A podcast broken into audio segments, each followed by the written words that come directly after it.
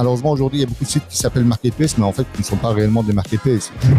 Alors là, il faut avoir de l'honnêteté intellectuelle, à mon avis. Euh, vraiment, il faut avoir de l'honnêteté intellectuelle et mettre de côté ses préjugés.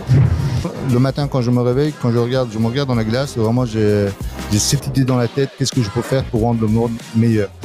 Ce serait vraiment de la malhonnêteté de penser que l'être humain pourrait être un jour parfait.